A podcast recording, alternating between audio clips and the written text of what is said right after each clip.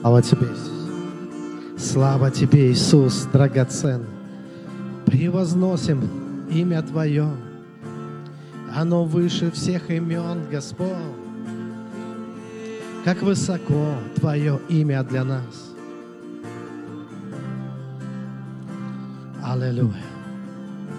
Как высока Твоя любовь.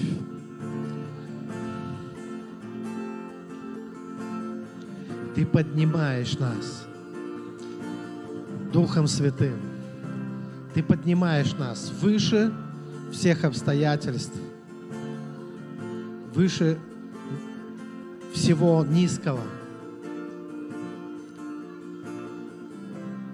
Ты возвышаешь нас, поднимаешь нас силою Святого Духа.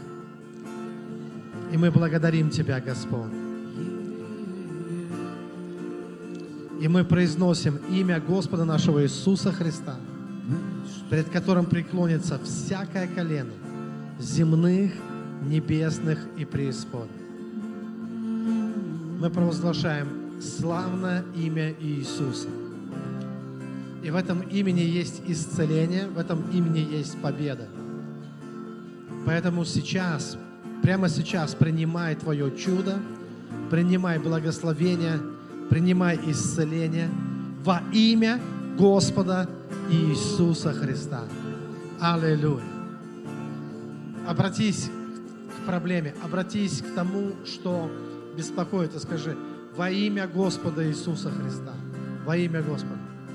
Да придет победа, да придет прорыв, да придет исцеление, да явится слава Божья во имя Господа Иисуса Христа. И да будет так. Амен. Слава Иисусу. Слава Иисусу.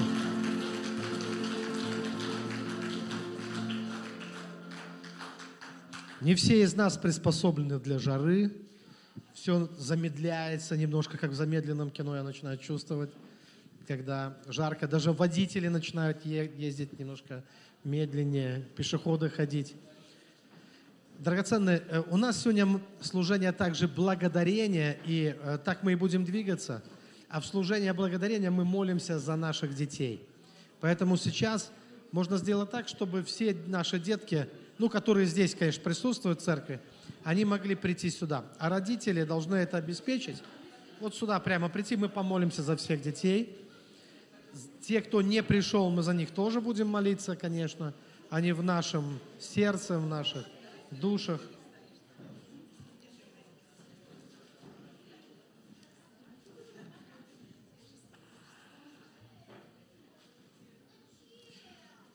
За наших взрослых детей, которые уже не выходят, но, но они все равно наши дети, и тоже за них помолимся, да?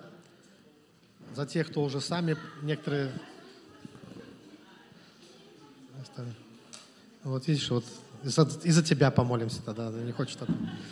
Вы можете поднять ваши руки, и просто мы благословляем. И также тех, кого вы держите в своем сердце, драгоценный Господь. Надо очень сильно-сильно благословить всех наших детей. Пускай изливается сегодня, когда мы празднуем 50, когда мы празднуем э, Святого, День Святого Духа, мы просим, чтобы обилие Святого Духа, силы Святого Духа, помазания, мудрости и любви, которая есть во Святом Духе. Чтобы все это наполнило наших детей, чтобы они были исполнены Святого Духа. И большие, и маленькие, все. Пускай наполнится силу Святого, и пускай сила Святого Духа наполняет их, дает им способности, дары, таланты невероятные, божественные способности и таланты защитит их от всякого зла и преобразит их. Пускай эта сила преображает их каждый день. Мы молимся во имя Господа Иисуса Христа. Мы скажем вместе Аминь. Слава Иисусу. Вы можете идти, можете идти на ваши места. Я действительно очень рад, что ну, мы празднуем сегодня День Пятидесятницы, что такой праздник – что это возможность нам всегда наполнить, ну, напомнить самим себе. Знаете, Иисус сказал, вы примете силу, когда сойдет на вас Дух Святой. Многие хорошие вещи, они становятся для нас ну, просто мечтой недостижимой, мечтой, становится для нас э, нереальным чем-то, если у нас нет на это силы. Но сила есть, и сила есть во Святом Духе. И когда мы понимаем, о чем мы говорим, когда мы понимаем, что мы говорим о Боге, что мы говорим о Троице, о, о третьей э, личности, о, о божественной природе, мы понимаем, что эта сила, она бесконечна, она превосходит все мыслимое и немыслимое. Она превосходит. Это сила Святого Духа. И эта сила, она доступна нам через веру в Иисуса Христа, через наши открытые сердца. Э, вы можете, это не то, чтобы уповать на свою плоть, это не то, чтобы уповать на свои Э, на, на, свое тело, или на свои интеллектуальные способности, или на свою генетику. Это намного лучше, намного круче. Библия говорит, что не воинством и не силою, а духом. Мы побеждаем Духом Божьим. То есть мы можем найти ответы для себя в исполнении Божьим Духом. Когда мы исполняемся Божьим Духом, мы обнаруживаем источник – мы обнаруживаем источник бесконечной мудрости, любви. Ведь любовь Божья, она же как пришла в этот мир? Она излилась Духом Святым.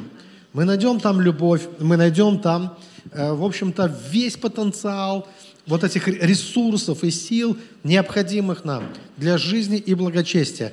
Мы все это найдем во Святом Духе. Вот почему Иисус, Он как бы несколько задержал своих учеников, и Он сказал, что они должны ожидать. Они должны были ожидать силы свыше, когда придет Дух Святой. Они должны были идти и действовать сразу, опираясь на то, что они видели, слышали, опираясь только на на свои знания, на свое понимание того, что они слышали. А, кстати, они ведь многое не понимали, они многое видели, но даже не поняли, что они видели, потому что не было еще с ними Святого Духа. Но вот в день Пятидесятницы это произошло. И произошло еще одно э, э, заодно, что сделал Дух Святой. Дух Святой, он как-то вот способствовал собиранию вообще Божьего народа вместе. И родилась церковь тоже благодаря Пятидесятницы, именно благодаря излиянию Духа Святого. Этот день также часто отмечают как день рождения церкви в том числе, потому что это тоже была работа Божья, это была работа Святого Духа, когда э, родилась церковь. И об этом можно говорить много и нужно, но, э, но сегодня я а, позволю себе, вы знаете, я такой человек, ну, в смысле, я не хочу сейчас сказать, какой я человек, а я просто хотел э, коснуться одного момента, что я не очень праздничный такой, ну, в плане вот не люблю, знаете, такие э, под, специально под праздник что-то вот такое, вот под праздник специальную, специальную тему, потому что это как-то формализует. Знаете, вот мы, мы, мы же живем не от праздника до праздника, мы живем так, как Бог ведет нас, так, как Бог ведет нас. А праздники, они напоминают нам о том, что, ну, о каких-то важных исторических, духовных событиях. Но всегда актуально, всегда важно то, что происходит сейчас, то, что с тобой происходит сейчас, то, как Бог тебя ведет сейчас. И э, то, о чем я хочу говорить, что в моем сердце есть, я хочу говорить о Божьей простоте.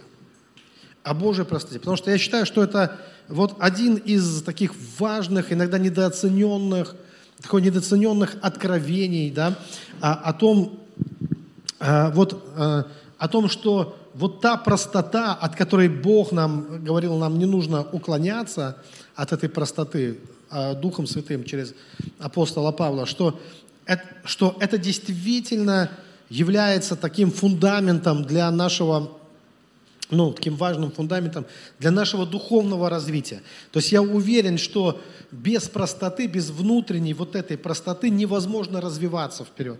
Потому что все развивается всегда от простого к сложному. И если нет простого, то не будет и развития дальше. Вот это простое, оно всегда должно как-то внутри нас сохраняться. Но что это такое? Надо как-то это идентифицировать, надо как-то это понять. Ну, сейчас я э, постараюсь э, э, объяснить. Вообще я сначала хотел назвать эту тему «святая простота», но это выражение уже забито, ну, как бы оно уже занято. И есть такая история, вот, что как будто бы вот это выражение, вообще его приписывают Яну Гусу, когда его сжигали на костре. Яна Гуса. Вот, э, и э, якобы он увидел с креста, он был на кресте э, привязан, и его сжигали. И он увидел, как женщина, христианка, крестьянка, иногда ну, ее называют, что она была, она вот в таком своем религиозном рвении простом, она подкинула хвороста в огонь, чтобы его сжечь. И якобы с креста он сказал, о святая простота, посмотрев на, на нее. Но биографы Яна Гуса не подтверждают, что он это сказал.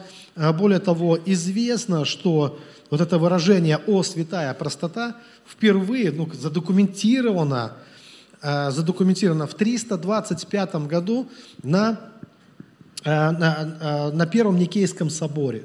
Как-то вот христиане собрались вместе, на, и вот на, во время вот этого собора прозвучало из уст одного святого, прозвучало вот это выражение «О святая простота», но смысл смысл выражения был, в принципе, такой же, как и Ян Гус говорил. То есть вот это выражение «о святая простота», она, оно употребляется для обозначения наивности, для обозначения простодушия или какого-то легковерия. То есть когда человек, ну, скажем, такое неразумное легковерие, когда человек проявляет «о святая простота». Ну, вот какая-то глупость часто даже, но э, по вере. Такая, знаете, глупость по вере – сделана человеком святая простота.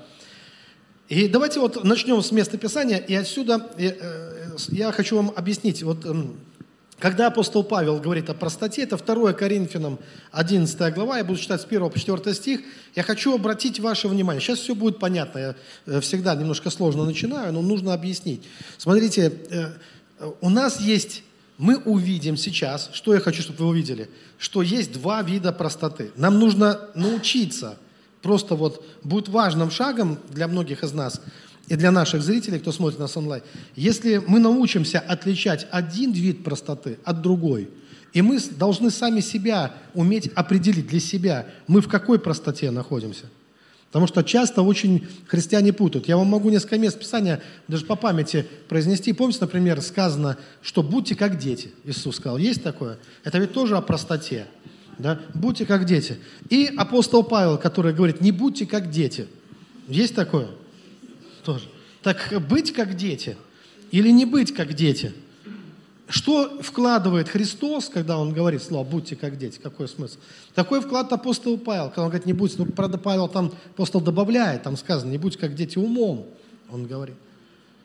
А, а может быть, кто-то как раз подумал, что надо быть как дети умом, что Иисус сказал. То есть, понимаете, там получается, что на первый взгляд некое такое противоречие. Когда мы говорим о простоте, то получается, есть такая простота, которая нужна, и есть такая простота, которая не нужна, то есть которая приводит к проблемам. И вот в одном месте Писания апостол Павел сразу касается двух этих видов простоты. Правда, легче не станет сразу же, когда только мы прочитаем. Но если начнем размышлять над Словом Божьим, что полезно, кстати, размышлять над Словом Божьим, то начнет что-то проясняться в нашем сознании. Итак, э, то, что я вам обещал прочитать, 2 Коринфянам, э, как, кстати, правильно, Коринфянам или Коринфянам? Научите меня уже в конце концов. Эм, хорошо, э, я буду читать с первого стиха. «О, если бы вы, о, если бы вы э, несколько были снисходительны к моему неразумию, но вы и снисходите ко мне, ибо я ревную о вас ревностью Божией, потому что я обручил вас единому мужу, чтобы представить Христу чистую деву. Но боюсь, чтобы как змей хитростью своей прельстил Еву, так и ваши умы не повредились уклонившись от простоты во Христе. То есть вы уже вы, вы заметили, да, что есть простота, от которой нельзя уклониться, потому что если уклонишься, то это будет означать поврежденный ум. Это значит, что враг, то есть змей, э, дьявол, он смог э, достичь цели. То есть твой ум повредился таким образом. И дальше. «Ибо если бы кто, придя, начал проповедовать другого Иисуса – которого мы не проповедовали, или если бы вы получили иного духа, которого не получили, или иное благовестие, которое не принимали, то вы были бы очень снисходительны к тому. И вот этот стих, четвертый стих, смотрите, он тоже о простоте. А как бы так они приняли другого духа, другого Христа совершенно? То есть каким это образом? О, святая простота. То есть пришли бы другие люди, рассказывали бы другое Евангелие, Э, преподали бы другого Бога, образ совершенно иной Бога, да, иного Христа, и они бы приняли и того Христа, и этого Христа, и того Христа. И мы видим, что вот это и есть вот э, та ненужная или ложная простота, которая приводит к повреждению ума. В то же самое время есть другая простота, о которой говорит апостол Павел. Он говорит, я ревную о вас ревностью Божьей, чтобы вы не уклонились от простоты во Христе Иисусе. Вы чувствуете, что, оказывается, есть ну, два, два вида простоты. И есть простота, которая во Христе Иисусе, которую нужно принять. И, и есть простота, которая приводит к повреждению ума. И это искушение от дьявола, это от то, что приходит от врага. И это очень сильно мешает и очень сильно, ну просто, ну, это приводит к деградации духовной жизни. Как отличить вообще, как определить, а какая нужна нам простота? В какой мы находимся? Ну, мы-то, конечно, всегда в самой лучшей, я понимаю, да? Но все-таки. Ну, я приведу вам пример. А, недавно я просто слушал, и э, что меня... Я, я, честно говоря, был даже изумлен – Потому что ну, человек, который э, рассказывал, он претендовал, он, это было прямо преподавание, то есть я увидел там группу людей, меня заинтересовал ролик в Ютубе, потому что он как-то так назывался по-христиански. Он назывался там что-то там, ну, трын-трын-трын в христианстве, там что-то, неважно сейчас, да. То есть я думаю, ну, значит, какой-то человек хочет что-то нам научить э, каким-то важным духовным вещам. Я включаю этот ролик и слышу, не верю своим ушам, тому, что он говорит. И человек, там целая группа людей, там все, и он их учит, обучает.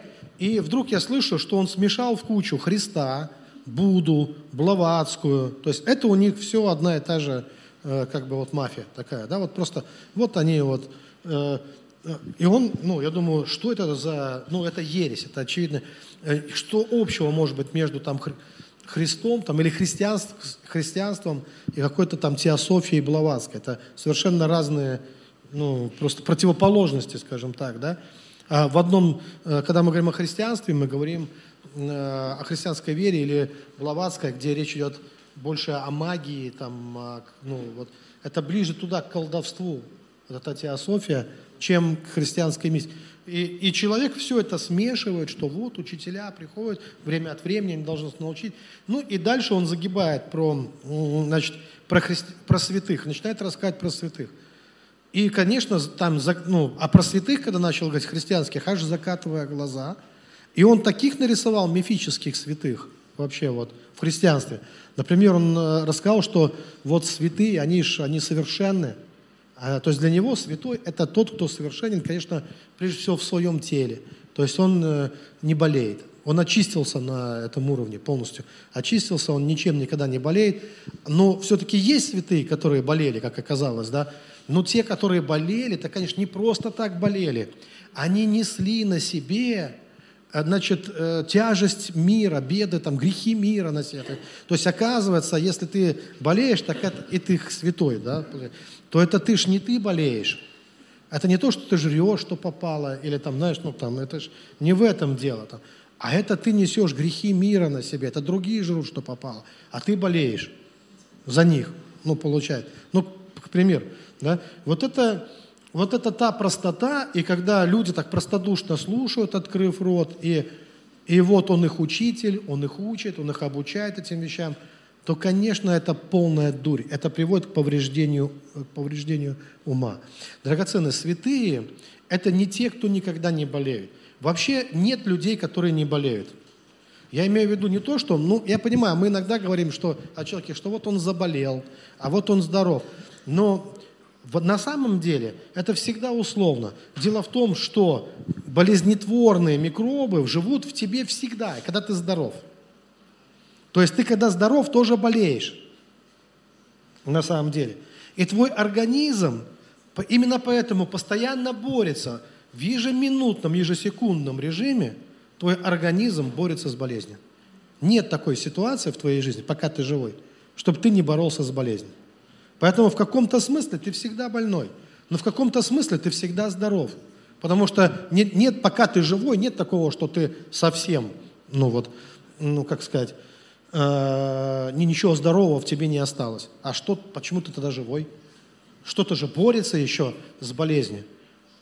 Поэтому даже прикованный к постели э, человек, он продолжает бороться, пока он живой, пока болезнь его не одолел, он продолжает бороться, и он не только болен, он еще и здоров.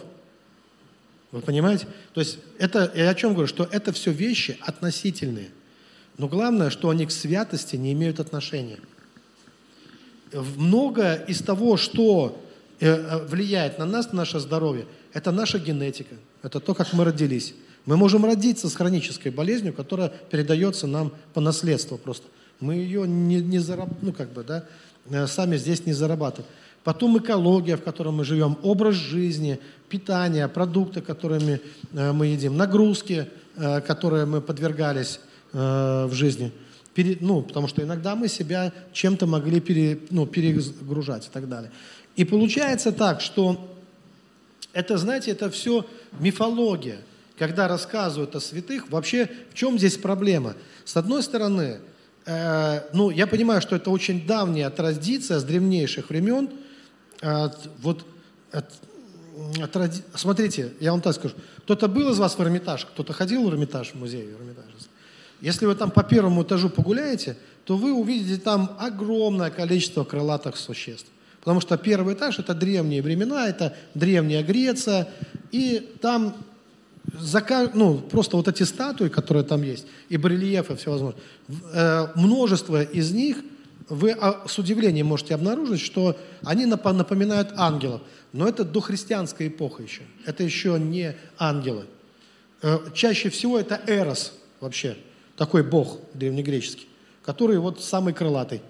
Ну, еще с пиписькой такой, извините. Ну, ну как бы, ну, голый, но с крылышком. Вот, он же Эрос, да. И вот он везде, этот Эрос, это одно из самых любимых, э, видимо, скульптур, которые вот очень, очень, ну, видимо, нравилось, что вот с пиписькой и с крылышком. Видимо, это как-то пробуждало потенцию там, и, э, значит, э, жизненные силы там э, всего. Это одно из э, таких. Поэтому первый этаж не все любят. Ну, как бы стараются уже повыше туда, к эпохе Возрождения, там, каким-то там... Хотя там тоже, они же тоже вернулись потом, тоже начали то же самое рисовать, да, что на первом этаже. Э, все в скульптурах. И, э, и то есть я о чем хочу сказать, что ну, удивительным образом, знаете, самые первые ангелы, которых изображали в римских катакомбах, есть изображение ангелов. Вы вообще не поймете, что этот ангел, если вы не знаете сюжета. Там нет ни нимба, нет ни крыльев никаких, ничего. Вот такой же, как обыкновенный человек изображен. Ну, ангел. Ты знаешь, что это ангел, потому что ты знаешь библейскую историю. И там вот, вот э, эти библейские истории, они из, изображены. Но потом, уже позже, начали, вернулись к тому, что начали изображать ангелов так, как греки изображали вот этого Эроса, как они изображали вот э, своих ну, э, богов с крыльями. Вот такая традиция.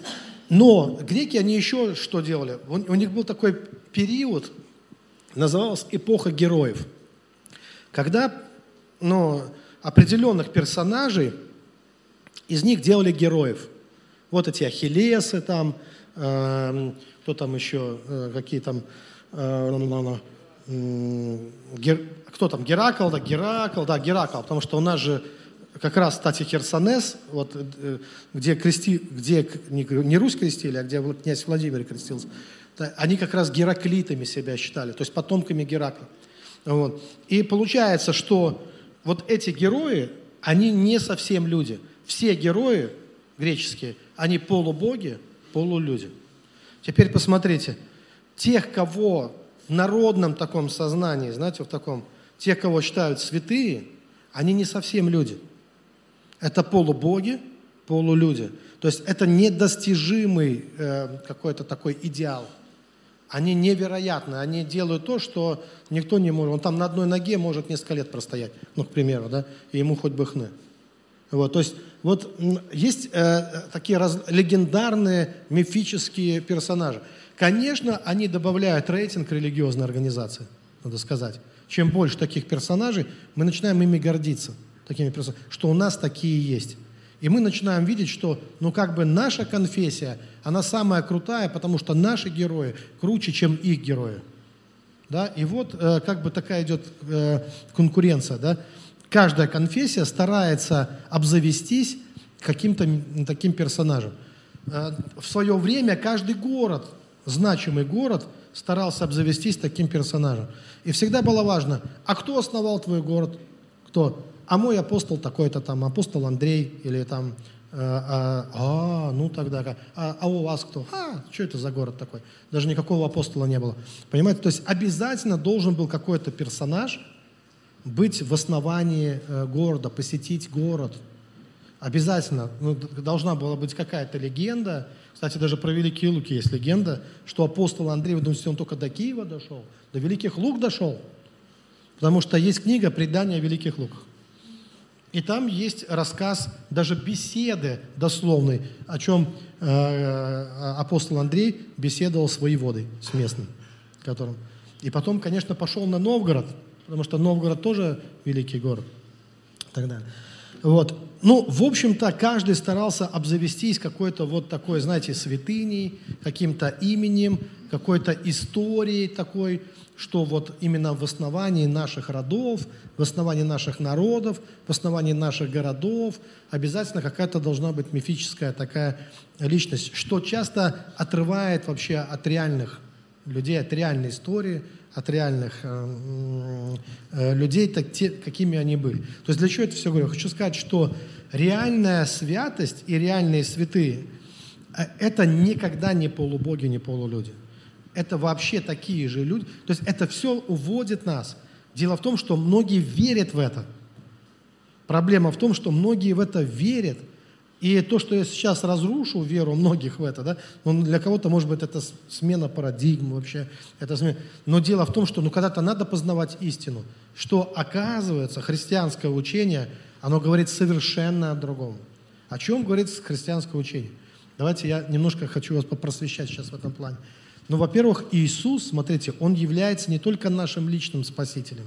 Есть две вещи очень важные в христианском учении. Что Христос не только нас всех спас, но Он еще нас всех собрал. Помните, где двое или трое, там Иисус посмотрели? Он собрал нас, Он является также собирателем церкви. Он собрал. Об этом я говорил, кстати, и на прошлом учении. Но важно еще и другое.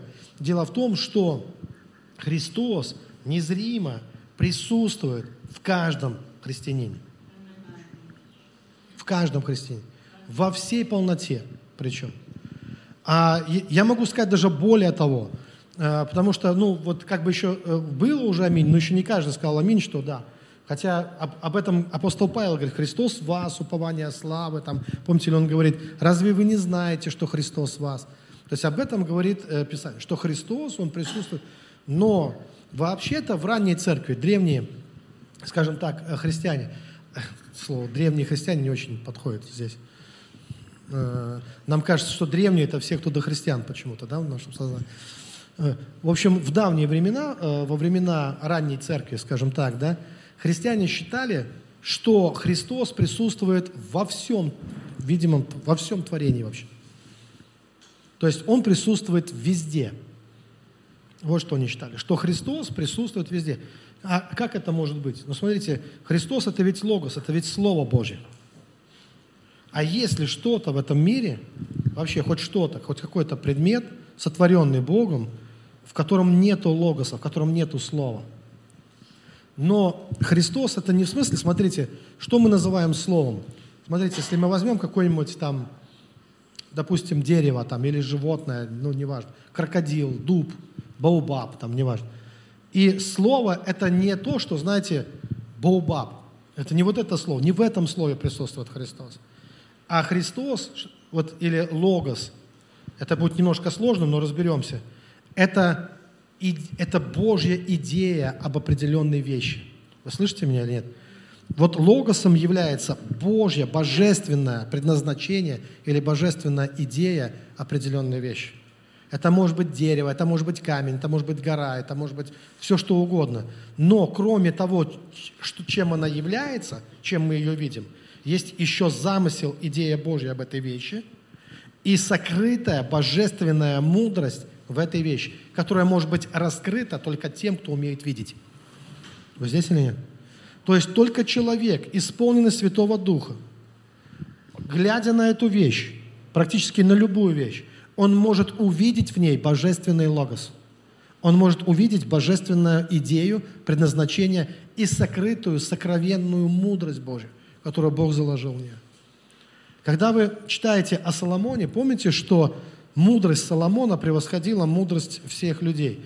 Вы заметили, что Соломон, а о чем он говорил? Что вообще он делал? Что за история он рассказывал, Соломон? Библия говорит нам, что он говорил обо всем. От Исопа, торчащего из стены, до кедра, цветущего на Ливане, о птицах небесных, о зверях полевых. Он говорил обо всем. Но он не был ни зоологом, ни ботаником. То есть он не мог говорить о птицах так, как говорит наука, например, или о зверях, или о растениях. Он ничего не знал из того, что знает наука. А почему же он был так интересен? Что же он такое знал обо всем этом, что люди со всего мира приходили? Помните, даже царица Савская пришла послушать его. Он видел божественное предназначение этих вещей. Вот что он мог. Он видел сокро- сокрытую, сокровенную в них божественную мудрость. И вот христиане раньше, знаете, что, о чем они писали в ранние века церкви? Что именно способность человека увидеть Бога во всем делает человека мудрым. То есть что, откуда мы черпаем мудрость? Из этой способности. То есть Бог дает мудрость нам, и Бог вкладывает мудрость в окружающий мир – Помните, через рассматривание творений, что становится для нас видимым? Невидимая Божья сила и слава, все это для нас становится видимым. Через смотря, когда, как? Когда Бог дает нам мудрость увидеть, и Бог дает мудрость всему, которую мы можем увидеть. И когда вот эти вещи соединяются, данная нам Бога мудрость, с мудростью вложены в мир, окружающий нас мир, сотворенный мир – Тогда становится очевидно и видно Божья мудрость. Вот как об этом писали. Я буквально вам цитирую, ну только своими словами, определенные трактаты э, древних. Вот о чем писали. Вот что важно. А к чему это все? Для чего это все э, будет важно? Почему это важно? Если это так, и если вот эти божественные логосы, или замысел Божий, или мудрость Божия, сокровенная, она есть во всем, то это о чем говорит? И, и, и наше духовное зрение может это увидеть даже, то ну, о чем это говорит? Это говорит о том, что нету такого, что кто-то, ну, скажем так, более святой, чем другой святой. Потому что тот же Христос, который живет в одном человеке, во всей полноте, живет и в другом человеке во всей полноте. Только один это знает и видит, а другой в чем разница? Разница только в зрении. Имеют глаза, чтобы видеть, но не видят. Один видит, другой не видит. Вот и все. То есть вообще надо понимать, что когда ты это видишь, когда твои глаза открылись, и ты бегаешь с этим, да, с, с откровением, вау, то есть для тебя это потрясающе. Когда ты начал видеть, это тебя меня, конечно, это такое преображение, это такой, это такой восторг и так далее. Но то, что ты видишь и переживаешь, это то, что, это то спасение, которое дано всем, кто принял Иисуса Христа. То есть другой может это не пережить, к сожалению. Может пережить, может не пережить, может пережить в свое время. Но когда самое, даже смотрите, даже самое крутое духовное переживание – самого там, которого мы называем святой, который там, не знаю, от этого переживания по воде пошел, по небу полетел, то есть все, что угодно с ним произошло, сквозь стену прошел, так он пережил. Но самое крутое его переживание есть переживание общего для всех спасения. Вот что есть. Просто пережитого именно им на личном уровне. Вот что происходит. Но оно не делает его лучше других. Оно просто открывает ему. Хорошо, давайте по-другому. Если ты пережил невероятную Божью любовь, каким глупым, вот это и было бы, ну, как это, э, вот той святой, э, ну, в кавычках, простотой, когда, пережив Божью любовь, ты вдруг подумал, что это Он только тебя так любит. Когда ты пережил Божью любовь, ты пережил то, как Бог любит всех. Ты пережил, как Он любит и меня, и твоего соседа, и соседку ненавистную, может быть, там. Ты просто это пережил. То есть, когда ты переживаешь Божью любовь, это любовь, это как солнце, которое светит всем. Это как дождь, который проливается на всех. Кто-то понимает они? Но вдруг твои глаза открылись, ты, вау, ты стоишь под этим солнцем, стоишь под этим даже, ты переживаешь все это. Ты видишь, ты думаешь, как люди этого не замечают. Они реально не замечают. Но это для всех. Вот о чем говорит христианское учение. Это не для избранных, это для всех. То, что сделал Господь. Амин. И в этом смысле, ну, вообще я подробнее буду говорить об этом на семинарах. А семинары у нас «Три неба погружения», они начнутся уже на следующей неделе. Да, вот когда они уже четверг, да, уже начнутся. И, конечно, я буду подробнее говорить, и будут практики, потому что, понимаете, то, что я вам сейчас говорю, но мы не можем это попрактиковать. А, а семинары специально мы делаем для чего? Чтобы люди могли попрактиковаться. Видеть Бога во всем, видеть божественные логосы, видеть э, вот вообще вот это, это очень интересная тема, потому что там есть э, развитие этой темы. Потому что оказывается, что божественная невидимая мудрость, она сокрыта не только в самой вещи, она сокрыта в законах, которые воздействуют на эту вещь. В ней тоже она сокрыта. Она сокрыта в истории, потому что Бог есть и Бог истории.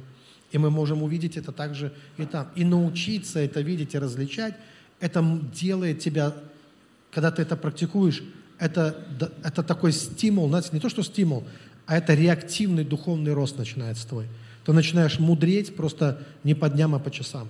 Чем больше видишь, тем мудрее становишься, когда начинаешь видеть и замечать вот эти вещи. И это есть начало, это я уже как семинар начал проводить, я же готовлюсь к семинарам. Мне, представьте, у меня, я же наполняюсь, наполняюсь перед семинаром. Как мне это все сдержать в себе? У меня прорывается, я чувствую, я сдерживаю, говорю, подожди себе, Андрюша, говорю, ну как бы, а оно рвется все, все наружу. Потому что вот это есть э, всего лишь первый шаг к духовному видению. И, конечно, я много чего прочитал и продолжаю читать. Например, мне очень зацепило, но еще в институте, когда я читал, первый раз цепануло, а, а потом как-то вот постепенно начало все глубже доходить. Вот э, был такой, знаете, э, величайший христианский мыслитель, его называли, Николай Кузанский, это 15 век, и я частенько его цитирую вам уже, здесь некоторые вещи из него. Так вот, он э, говорил о том, что Бог это одновременно, знаете, он, у него был такой термин родился, максимум. Ну, все знают, что такое максимум, да? Максимум. Вот Бог это максимум. Максимум это то, больше чего быть ничего не может. Но Бог должен быть не только максимумом. Бог это одновременно минимум. Минимум. Потому что минимум это тот же максимум, если подумать.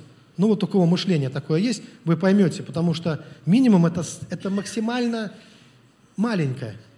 То есть, ну, уже меньше не бывает, самый минимум. И вот Бог одновременно в нем совпадает, в Боге, в один и тот же момент. Он есть максимум, и одновременно он есть минимум.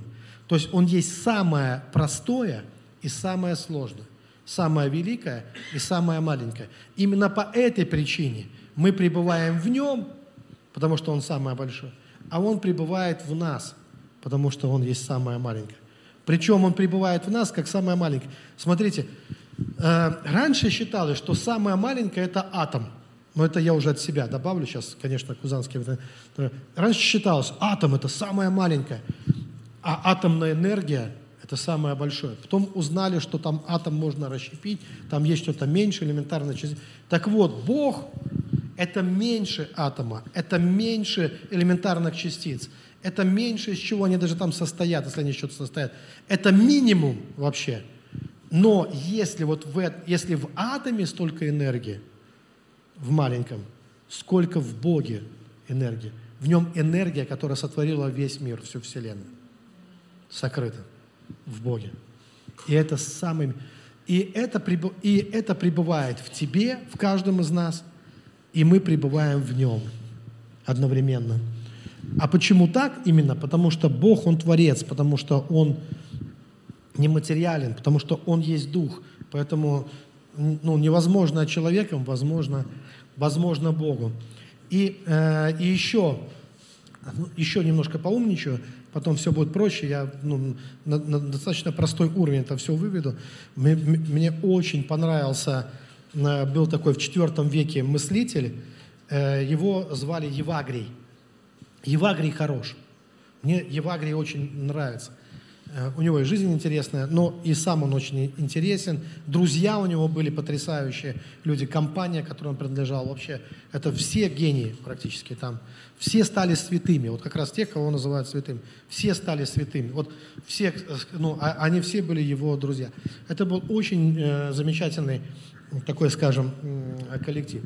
И вот э, был Евагрий, потом э, его идеи развил Э, был такой Максим Исповедник. Максим Исповедник – это 6-7 век. Почему 6-7? Потому что он умер э, в 655 году, а родился еще в 580, поэтому так.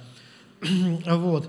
И э, давайте я даже вам одну фразу прочитаю, ну просто получаю удовольствие, когда ее читаю, а вы постарайтесь вникнуть, как бы это ни было вам, может быть, для начала сложно. Смотрите, он пишет, что «любовь Христова таинственно сокрыта во внутренних логосах сотворенных вещей. Я вам уже, в принципе, это объяснил. Да, вот, вот что он писал. Любовь Христова таинственно сокрыта во внутренних логосах сотворенных вещей. Целиком и во всей Его полноте. Во всем, что различно, сокрыт тот, кто един. В вечно, э, ну, ладно, в сложных вещах тот, кто прост и не сложен. В тех, что имеют начало, тот, кто безначален – во всем видимом кто-то не видим. То есть увидеть Бога во всем. Увидеть Бога во всем. Это то, как раз в чем мы будем развиваться, двигаться на, на, на, на семинарах. А почему важно увидеть? Потому что человека, человека освобождает то, что человек видит. Не зависайте. Смотрите. Вот, допустим, а, допустим, ты живешь и э, какое-то сопротивление в жизни встречаешь, иногда бывает такое с каждым человеком, да, и потом происходит такой момент, когда ты осознал причину этого.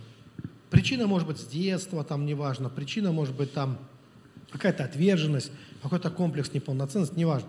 Как только ты увидел причину, твое видение причин, ты не можешь изменить прошлого, что интересно. Ты не можешь вернуться назад и прожить это заново. Но как только ты осознал причину, ты ощутил себя свободным. Ты просто ее увидел. И все. Больше ничего не надо было. Увидеть почему. Вот мы вчера, вчера мы экспериментировали, Ярослав, да, когда у нас, у нас есть такая одна мистическая духовная практика, мы ее будем на семинарах делать. Она как раз помогает увидеть причины многих вещей. Там принцип такой, что ты задаешь любой вопрос, и через несколько секунд, через несколько секунд, э, ну, минут, может быть, да, по-разному у каждого получается, э, ты начнешь понимать, откуда, это вообще твой вопрос? Или это влияние СМИ, или это влияние твоего окружения, или это твои друзья, э, или это твои родители – или это генетическая какая-то информация просто? То есть, а что, откуда это вообще взялось? Оно тебе надо или нет? Вообще, это твое или не твое? И какой твой настоящий вопрос? Который... То есть мы в основном живем, не понимая этого, сами не осознавая этого. Мы просто живем, и мы не понимаем, что многие вопросы, которые мы решаем, многие цели, которые мы преследуем, а вообще это наши цели, на самом деле, они нам нужны, Э, или это нам навязано кем-то? Откуда это пришло? Потом, э, когда я оправдываю себя и говорю, зачем оно мне надо, я не вру ли самому себе, когда я говорю эти вещи? Э, какова подлинная моя цель? Чего я на самом деле хочу и почему? Через некоторое время, а для чего это сказано? Что это дает? Ну, хорошо, я узнал. Что мне это дает? Когда ты узнал, ты освободился. Когда ты узнаешь истину, правду, начинаешь видеть вещи, какие они есть, это тебя внутренне освобождает. А пока ты не свободен, на тебя все время что-то изнутри давит. Ты не осознаешь этого, а оно давит, поддавливает. все время изнутри, давит и давит. И это надо как-то вылить, это надо как-то опустошить, надо как-то понять, разобраться в себе. Нам обычно нет времени этим, этим заниматься, но это важные вещи, которым тоже э, желательно научиться. Желательно научиться этим вещам. Так вот, смотрите, это я как один из примеров просто рассказал, потому что практиковать это можно на семинарах. А здесь я просто объяснил, что, смотрите, даже видение причин того, что происходит с нами, освобождает нас от давления. А, ну, как бы вот нас э, позволяет нам преобразиться. Дальше. Э, в, в Библии сказано о том, что когда мы увидим Его, как Он есть, Бога, мы изменимся. Видение Бога таким, каков Он есть, меняет тебя. Ты меняешься в тот момент, как ты увидишь. Ты меняешься. И это не требует постоянной, знаете, такой вот, э, ну, как сказать, э, аскезы очень жесткой и так далее. Можно сколько угодно мучить свое тело аскетическими практиками, но если ты не увидел Бога, как Он есть, ты не изменился. Ты остаешься прежним. Если Бог жестокий деспот, там, тиран и так далее, а ты там не, э, весь ушел в аскезу, мучаешь свое тело, думаешь, что сейчас достигнешь какой-то святости и так далее. Но неверное видение Бога да, приводит, что это поврежденный ум в конечном итоге, и это не приводит к духовному росту. Неважно, сколько усилий ты прилагаешь. Но когда увидел, изменился – когда увидел, тогда изменился. Это вот такие вещи, которые ну, необходимо понимать. То есть видение способствует нашему преображению, нашему изменению. Именно видение нас и преображает. Вот почему Иисус постоянно на этом настаивает, что важно видеть, что имеют глаза, чтобы видеть, а не видят. И в результате это приводит к ожесточению сердца, э, к э, извращению ума и так далее. Хорошо, дальше. Э, я продвигаюсь той мысли, которая, надеюсь, вам будет более интересна. Смотрите, э, смотрите. Э, итак, о чем идет речь? Есть простота и есть простота. Есть простота, такая некая наивность, легковерие такое, да, когда у человека нет никаких защитных этих механизмов, и он с легкостью ну, готов верить во всякую, во всякую чушь. И это происходит, потому что он слеп. Вот как это связано с видением. Потому что он слеп в отношении духовных вещей, он слеп в отношении Бога, а, он не способен видеть вот эти божественные а, мудрость сокрытую во всем, ни в себе, ни в окружающем мире, да? И поэтому ему, в принципе, все равно во что верить. Он верит во все, что ему кажется интересным. Но он не видит не видит Бога. Это проблема. И есть другая простота. Это когда ты увидел Бога. И ты увидел, что Бог это, что то, к чему Бог тебя призывает, это, это очень просто. Это не та невероятная сложность, которую приписывают святым, что они даже болеть не умеют, что или они специально болеют, неся на себе, значит, э, страдания всего мира. Не хочет Бог, чтобы ты нес на себе страдания всего мира. Мы в себе не, не можем никак разобраться, а тут уже страдания всего мира, да, в своей наследственности иногда. Смотрите, поэтому вот та жизнь на самом деле, которой Бог нас призвал, она очень простая.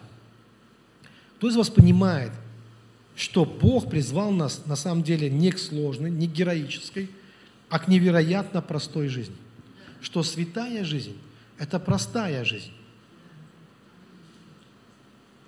Вот это тоже надо увидеть. Почему простая?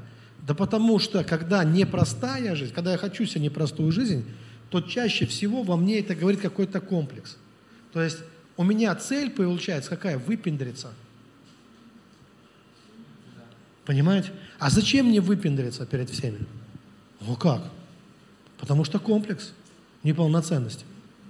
Понимаете? А если бы не было комплекса неполноценности, вообще не надо никому ничего доказывать. Живешь и насл... радуешься и наслаждаешься жизнью. Так или нет?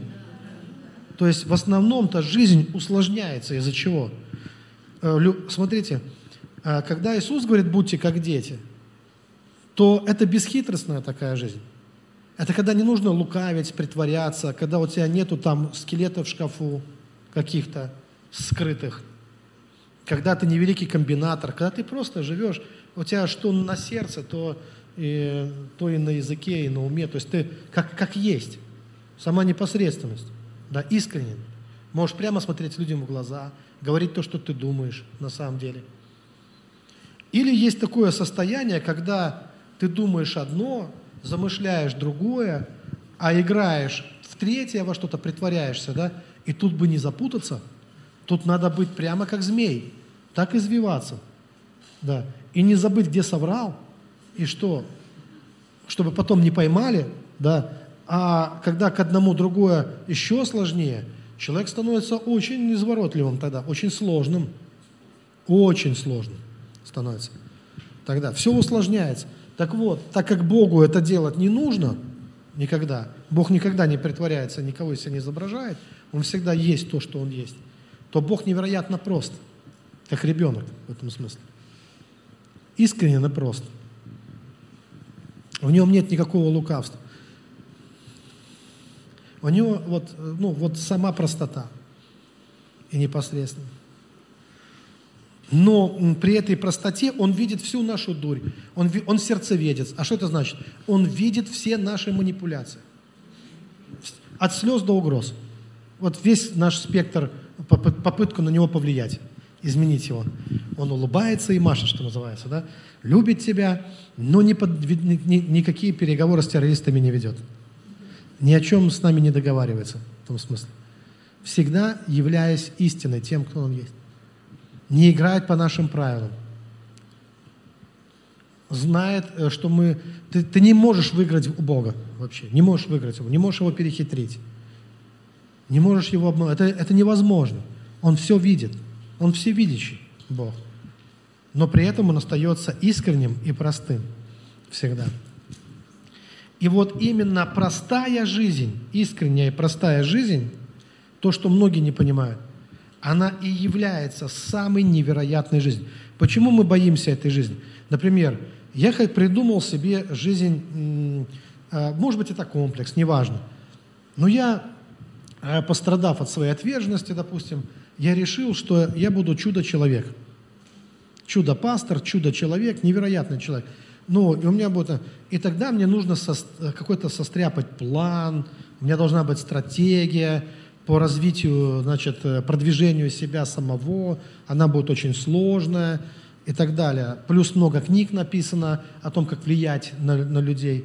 Э, кто нас учил всех улыбаться? Помните, был такой очень популярный в 90-х, у нас книги издавались, толстенные, э, Карнеги.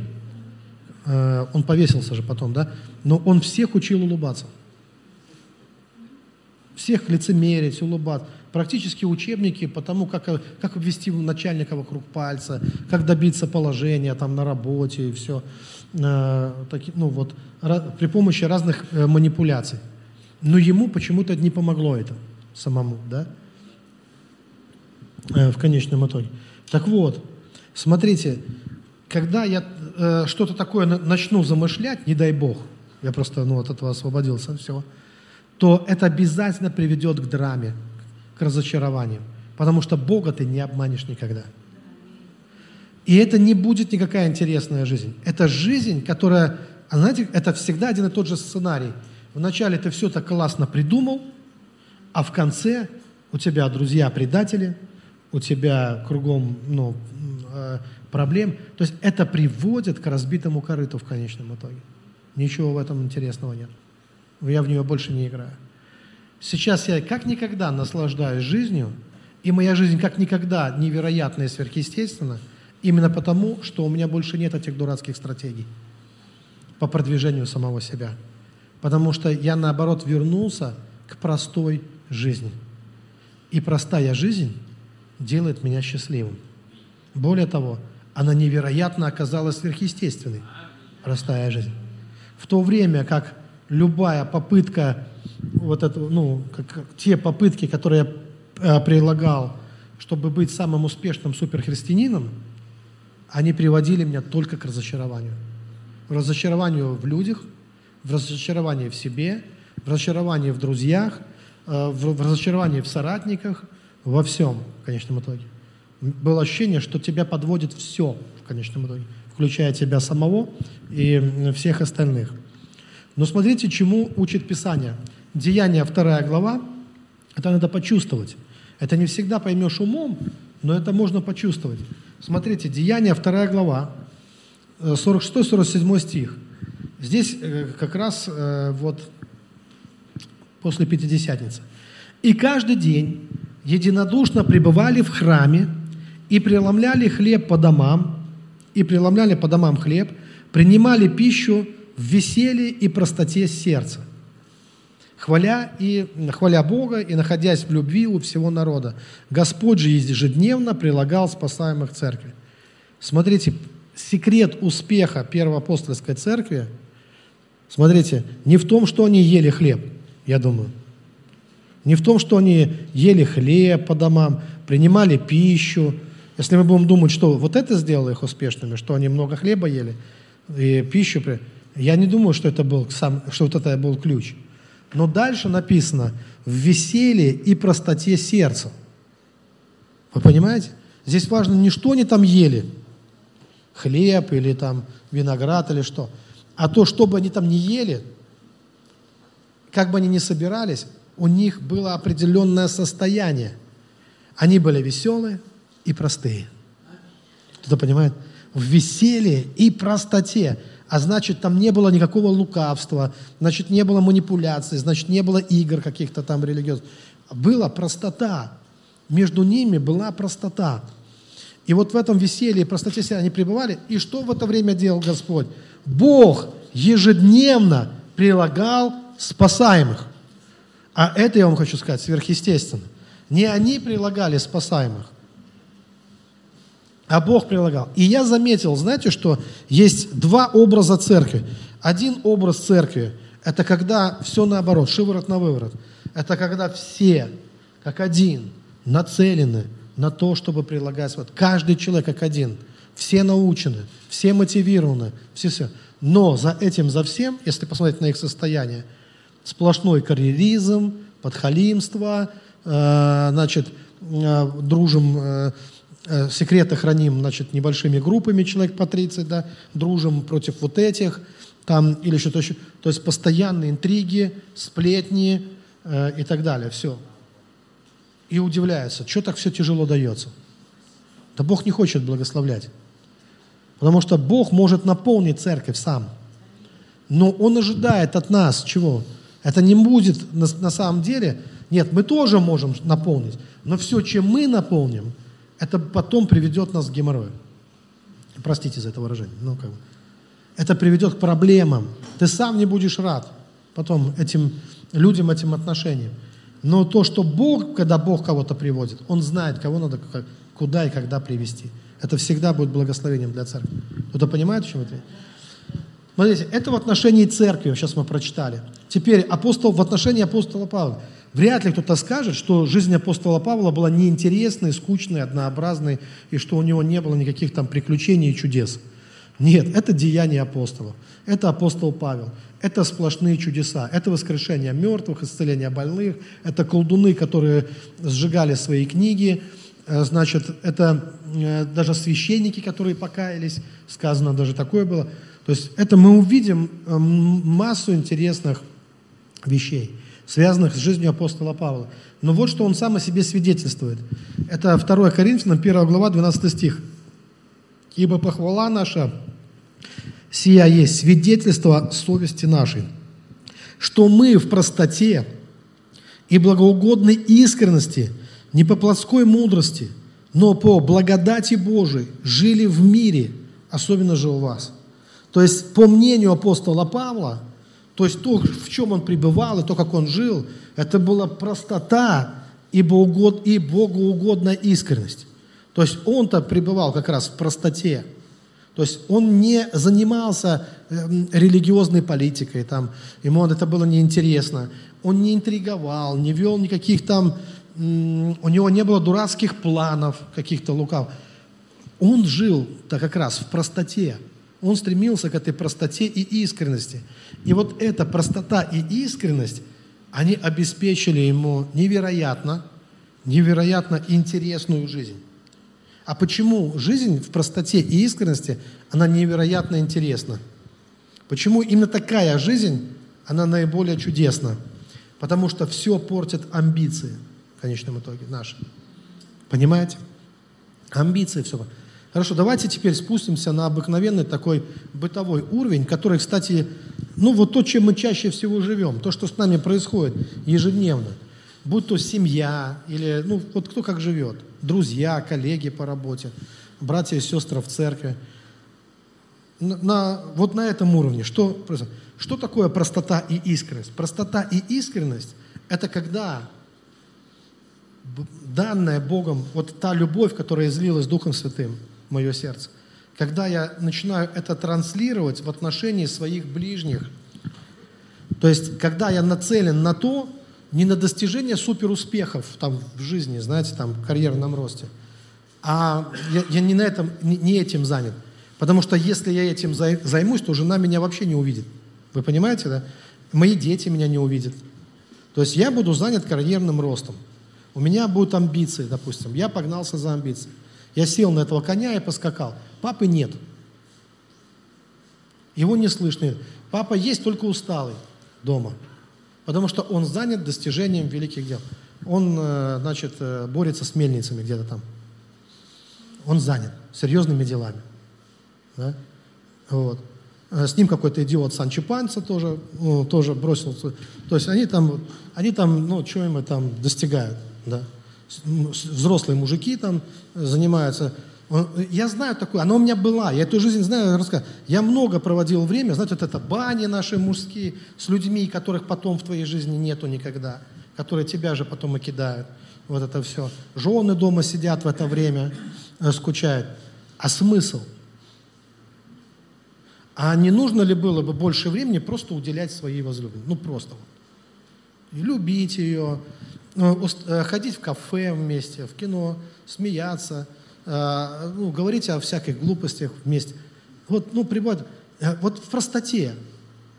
Быть счастливыми, быть счастливой семьей, вот на этом сфокусироваться. Разве не это было бы лучшим, идеальным вариантом на самом-то деле? То есть, понимаете, получается, что так. То есть, как только я поменял это в своей жизни местами – поменял в своей жизни. И, может быть, кто-то на меня и обиделся, что, пастор, ты на всех забил. Слава Иисусу, хочу сказать. Я стал счастливым. Но дайте побыть счастливым. Я раньше был общественник, я раньше для всех, кроме своей семьи. На всех. Разрывался, и в результате что я получил, кроме разочарований от этого всего? Ничего. Это путь к разочарованию. А смысл заниматься всеми и не заботиться о своих домашних. Я настолько был поглощен. Моя жена была уверена, что я женат на церкви, а не на ней. Она так и говорила мне. Но просто настал один момент, я даже помню, даже я так заботился даже о церкви. Я помню, там конкретно финансы надо было добыть. Я добыл там уже миллиона полтора для церкви, потому что надо было прорваться в стройке. А жена мне дома сказала, может, ты пойдешь поработаешь? Я в смысле? А дома обои висели, кафель растресканный на полу, обои висят. И напряг, напряг, потому что нечем платить за обеды детям. И вот такой напряг дома. Ну, я весь вкладывался, я весь вкладывался, общественник, я вкладывался полностью и целиком. И постепенно, постепенно Бог начал разворачивать мои мысли. Это не то, чтобы я стал эгоистом. Нет, мне церковь не все равно – я церковь по-прежнему очень сильно люблю. Но я просто понял. И не то, чтобы я начал жить для себя. Нет, не для себя, для любви. Поймите. То есть здесь совсем другие вещи. Я понял, что в простой вот этой, что все время а, Библия призывала нас и призывает нас э, к жизни тихой и безмятежной. Проводить жизнь тихую и безмятежную. Потому что эта тихая, безмятежная жизнь, она, кстати, самая веселая оказывается потом в результате. Потому что когда ты живешь в любви, то у тебя больше впечатлений, у тебя больше красок, у тебя, потому что у тебя есть время заметить твоих ближних. У тебя есть время наслаждаться ими, любоваться ими, э, делать им какие-то подарки, у тебя есть время, э, ну, заботиться, ну, как бы позаботиться хоть в чем-то, ну, что-то, насколько мы это способны. Конечно, это, я не говорю, что здесь идеал какой-то, знаете, вот мужчины. Я тоже из России, из Совка, и у меня куча еще этих, знаете, комплексов, с которыми нужно бороться. Но я работаю над собой. Я работаю в этом направлении. И я понял, что это намного более перспективно, потому что именно этого Бог и ожидает от нас, в конце концов. Бог о чем говорит? Что как ты говоришь, что ты Бога, например, любишь, которого ты не видишь, а ближнего твоего, которого ты видишь, ты не любишь. Где здесь Господь? Не в этом Бог. Вот вернуться к простым вещам. Хочешь прожить интересную, по-настоящему духовную жизнь, нужно вернуться к простым вещам. Нужно вкладываться в эти простые вещи, работать над этим – Здесь возникает такой вопрос. Кто-то скажет, так мы и так это делаем. Мы и так живем там, мы обеспечиваем семьи, мы пашем, там дети и так далее. Нет, это не так. Это неправда. Это неправда. Мы не этим заняты. Я же это прекрасно знаю. Мы не этим заняты. То есть на самом-то деле, ну вот я это знаю по, ну, по нашим семьям. У нас же раньше в советское время все считали, что самая основная все врали, что живут ради детей. Но ночью прибегали к нам в комнату родители и задавали дурацкий вопрос, кого мы должны выбрать с братом, маму или папу, когда они разведутся, с кем мы должны остаться. А как нам решить этот вопрос, дети? Ночью, в три часа ночи, когда у них сказал. Но все жили, все ради детей.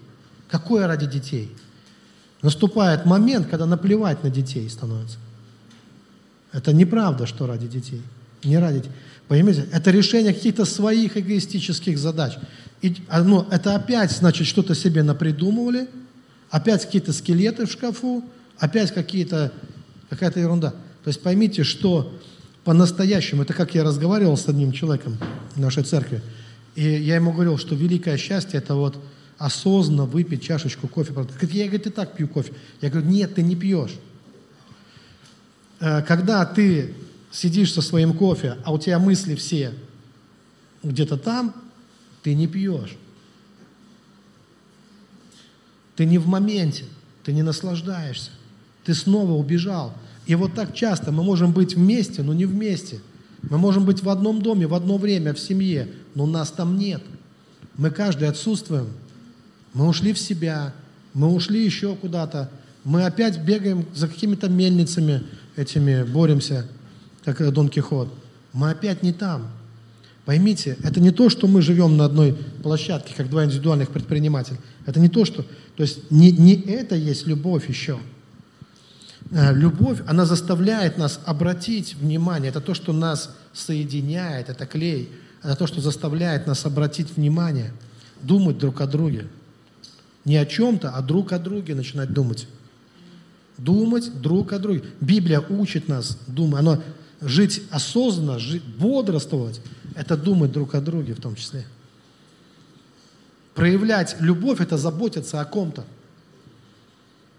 Невозможно любить без кого-то, самому по себе, одному. Любовь – это забота всегда о ком-то. Еще проявлять заботу, думать, как сделать его жизнь счастливой, как облегчить его жизнь, сгонять куда-то, ну, если мужик, сесть на своего коня и ради него сгонять и привести, потому что захотелось. Ну, человек. Вот эти. То есть, когда ты это делаешь, и ты чувствуешь, что в этот момент ты наслаждаешься, потому что ты служишь, и другой наслаждается тоже. Вот это взаимная симпатия – когда мы развиваем эту взаимную симпатию, озабоченность, разве не будет такая жизнь волшебной? Разве не будет такая жизнь сверхъестественной? Разве на этом пути Бог не совершит много чудес? Вообще, множество невероятных чудес. Не превратит твою жизнь в сказку. Когда мы вот так вот в простоте и искренности сердца мы служим друг другу, мы заботимся друг о друге и так далее. Но как только вмешивается какая-то высокая политика, в кавычках, появляется какая-то грязь, появляются какие-то амбиции, которые приводят к скандалам, к проблемам.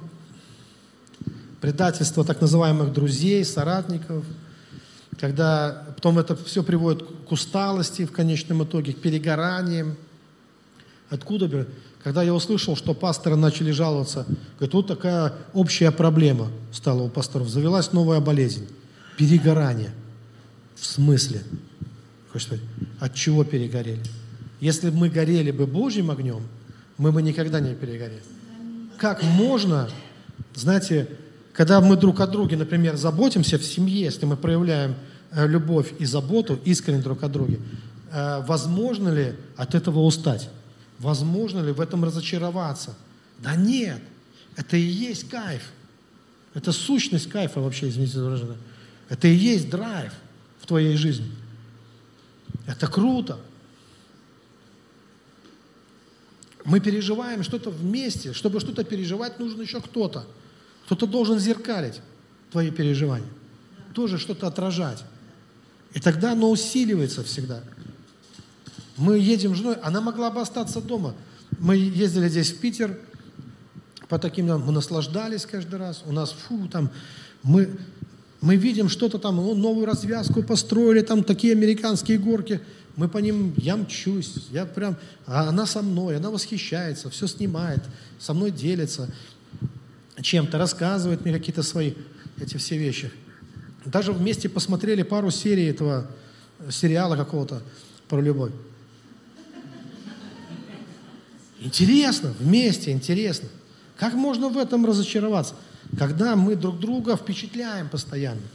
Когда один другого, и мы друг друга впечатляем. И когда мы, вот если мы вот этому посвящены, если наша энергия, наши силы, они будут направлены на это, чтобы мы друг друга впечатляли каждый раз. И, и мы сами впечатляемся. Нам же самим приятно от этого, от всего. Вот и все. Но как только появляется, знаете, вот там дьявол сразу.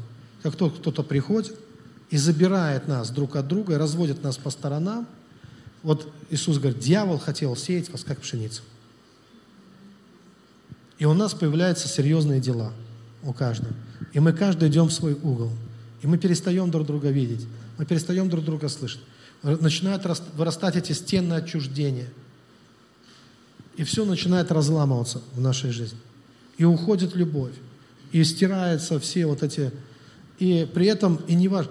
Я вот удивляюсь, я помню, был в одной церкви в одном месте. Э, такие все хорошие, по отдельности, когда не муж с женой. Они так и ходили ко мне. Сначала женщины подходят. Я говорю, а где твой муж? Такая духовная сестра. Ну, благословенная. А, где, а, где, а он там стоит. Смотри, у окна стоит, печально. Я говорю, а что он там стоит? И вдруг я понимаю, у них у всех проблемы. У всех. Вот сколько человек ко мне подошло в одной церкви, у всех проблемы в семьях. Я говорю, у вас у всех проблемы все? Они говорят, да. И у меня проблемы, и у меня проблемы, и у меня. Они все в церкви хорошие. Пастор доволен. Но у них у всех проблемы. Нет ничего хорошего на самом деле. Правда в жизни. Я говорю, у вас, вы все понастроили уже этих стен, у вас у всех проблемы. Чего хорошего? Вам срочно нужно заниматься этим. Всем. Ну, заниматься семьями, заниматься. Чего хорошего в этом? То есть, какой ерундой мы тогда занимаемся в церкви, что называть, а дома все разваливается? Ну, как это? Что там такое духовное мы делаем, что прям халилуя? Что нам медаль за это дадут или что? Ну, Бог будет доволен или что? Что такое? Если есть верность в малом, если сказано, кто о домашних не печется, тот хуже неверного. Все, точка. Что дальше?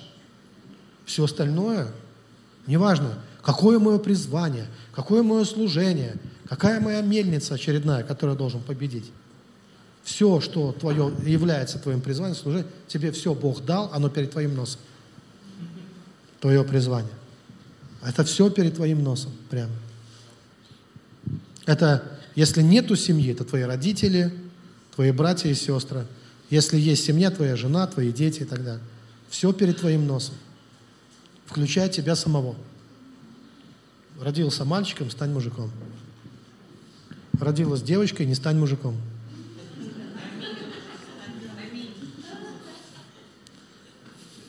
Оставайся девочкой, да? Ладно, давайте помолимся, а то я могу увлечься и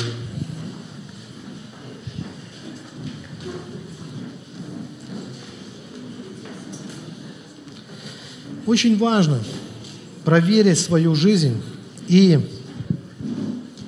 посмотреть, какие есть напряжения в жизни. Посмотреть на это. Есть ли какие-то напряжения? Потому что если не будешь смотреть, когда-нибудь лопнешь от напряжения. Посмотрите, какие есть напряжения. Что нас напрягает на самом деле в этой жизни? Где мы напряжены?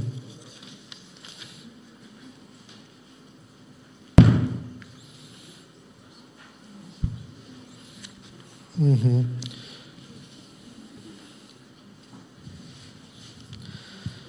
Посмотреть на напряжение.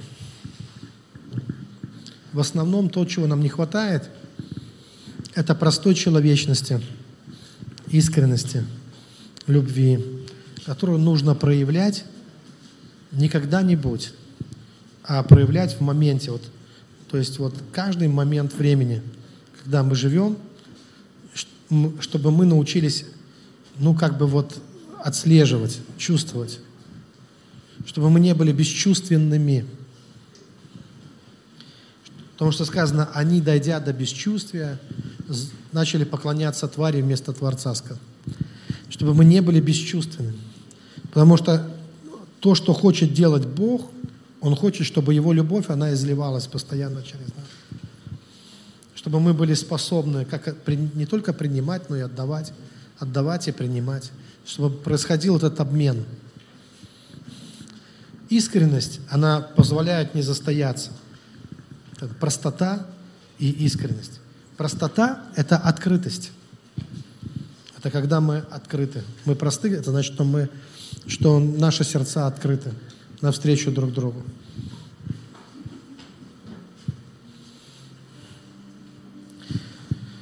Драгоценный Господь, пускай придет исцеление для каждой души, для каждого сердца. Там, где было напряжение – Пускай сейчас сила Святого Духа придет, и Божья любовь и зальется, и все это исцелит и преобразит. Пускай все в нас начнет исцеляться. Наши чувства, наши эмоции, наши желания, наши стремления. Пускай все это будет преображено Твоей любовью, истиной и любовью Твоей. Пусть все это преображается.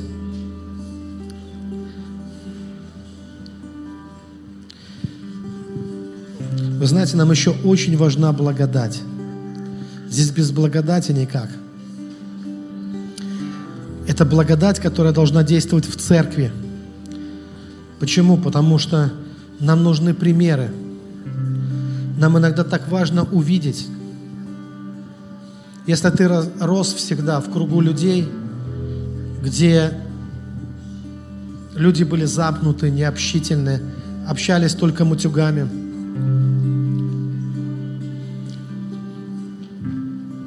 то очень трудно выражать любовь. Если родители не выражали это по отношению к тебе, если постоянно чморили начальники только на работе, там, если жил среди друзей, где одни выпендривались перед другими всегда, то очень трудно проявлять что-то более высокое.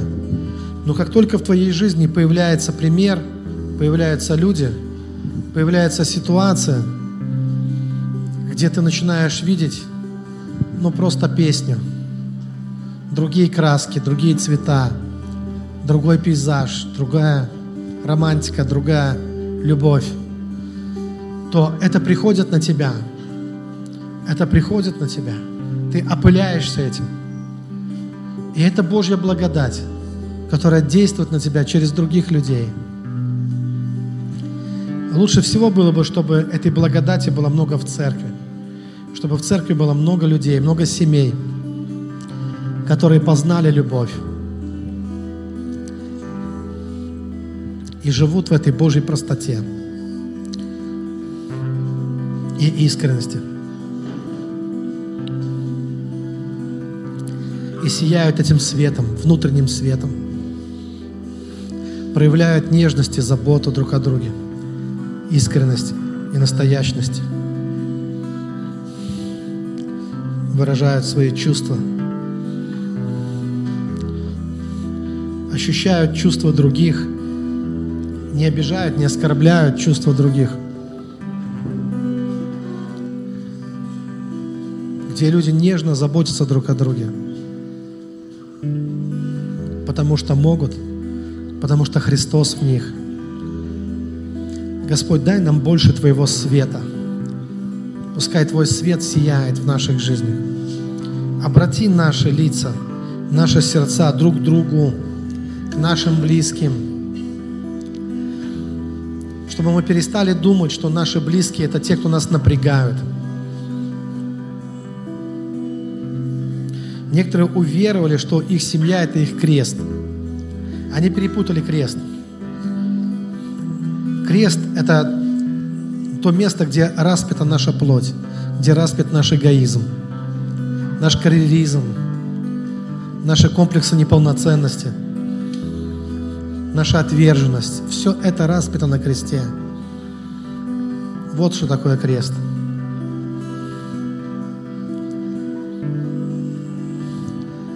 все остальное – это то, где мы работаем, где мы работаем над собой, где мы познаем, познаем Божью любовь, где мы учимся видеть сокровенную, сокрытую Божью мудрость во всех и во всем. Мы призываем Твое имя, Господь. Открой наши глаза – распечатай наши сердца, растопи лед. Дай нам настоящее прозрение, версия про зрение. Освободи нас, Господь, по-настоящему. Пускай будет Твоя благодать.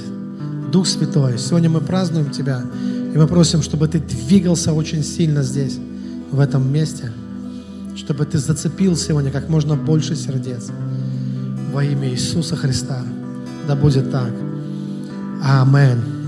Драгоценные, здесь есть еще записки. Просят помолиться за финансовый прорыв. Вот. Для ремонта нужны финансы автомобиля. Также благодарят Бога за спасение семьи, сына в аварии в автомобильной. Вот. Есть там.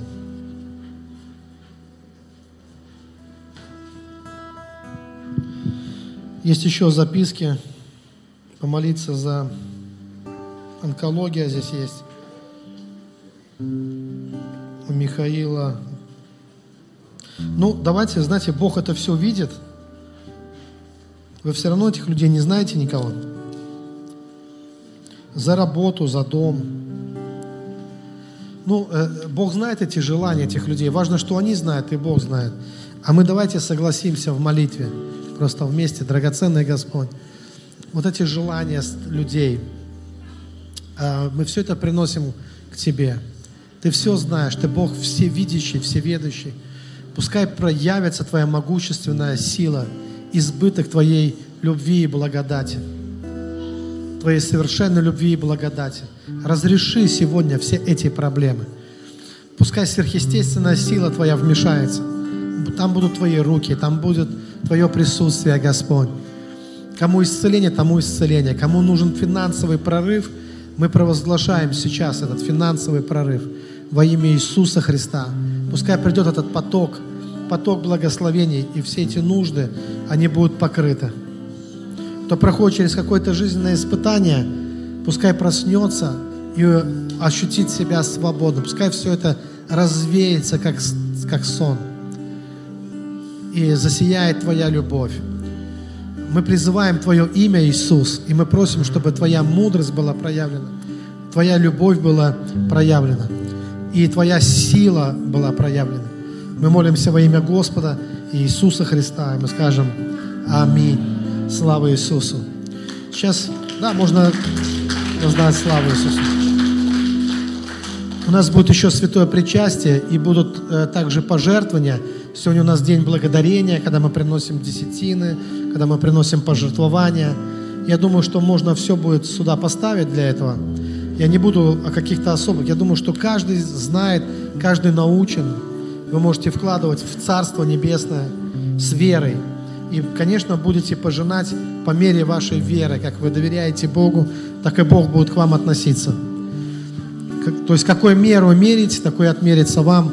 Это абсолютный божественный принцип, в который я верю, в котором я нисколько не сомневаюсь. Поэтому будем стремиться к тому, чтобы уровень нашей веры и доверия Богу, он возрастал, не ослабевал. Пусть наши сердца будут открыты. И сейчас нам нужно будет еще помолиться за причастие. И причастие, пускай Бог прикоснется к вам особенно сегодня во время причастия. Вся надежда на Него, вся надежда на Дух Святой. Давайте мы сейчас помолимся. Вы еще, кто хочет пожертвовать, вы успеете пожертвовать. Дух Святой может положить вам это на сердце. Сейчас давайте мы наши руки прострем туда, к причастию, и благословим. Драгоценный Господь, мы все принимаем с благодарностью. Знаете, как Иисус, Он в тот день, Он взял хлеб, преломил и возблагодарил Бога, и также чашу, и благодарил Бога так и мы, Господь, мы благодарим Тебя за все, что Ты даешь нам. И мы знаем, что Твои благословения, они никогда, никогда не закончатся. Они не умеют заканчиваться. Они рассчитаны на всю вечность. Каждый раз, когда ты что-то жертвуешь или принимаешь от Бога, всегда говори, Твои благословения, Господь, они никогда не закончатся. Мы находимся в потоке Твоих благословений. Вот это наша земля, это наша территория – жить сверхъестественной жизнью, ходить под Богом, уповать на Тебя, Господь, и видеть Твою благость и милость к нам, видеть Тебя нашим обеспечителем, как Ты заботишься о нас. Поэтому э, не важно, сколько мы отдали, мы знаем, что никогда не закончится Твои благословения. И когда мы будем принимать, когда мы будем пожинать, мы будем говорить то же самое, что это никогда не заканчивается. Во славу Божью. И сейчас мы благодарим Тебя, Господь, и сегодня, принимая и хлеб, и вино, Господь, это то, что на небесах является Твоей кровью и Твоей плотью. Когда мы здесь на земле прикасаемся к плодам виноградной лозы, к этому хлебу, то на небесах, в духовном мире мы прикасаемся к Твоей крови и к Твоему телу. Мы входим с Тобой в завет, мы в заветных отношениях с Тобой в отношениях любви. Мы э, стремимся к единству, к единению с Тобой, чтобы познать Твою совершенную любовь и познать Твою силу и Твою святость. Мы молимся и мы благословляем во имя Господа Иисуса Христа. Аминь.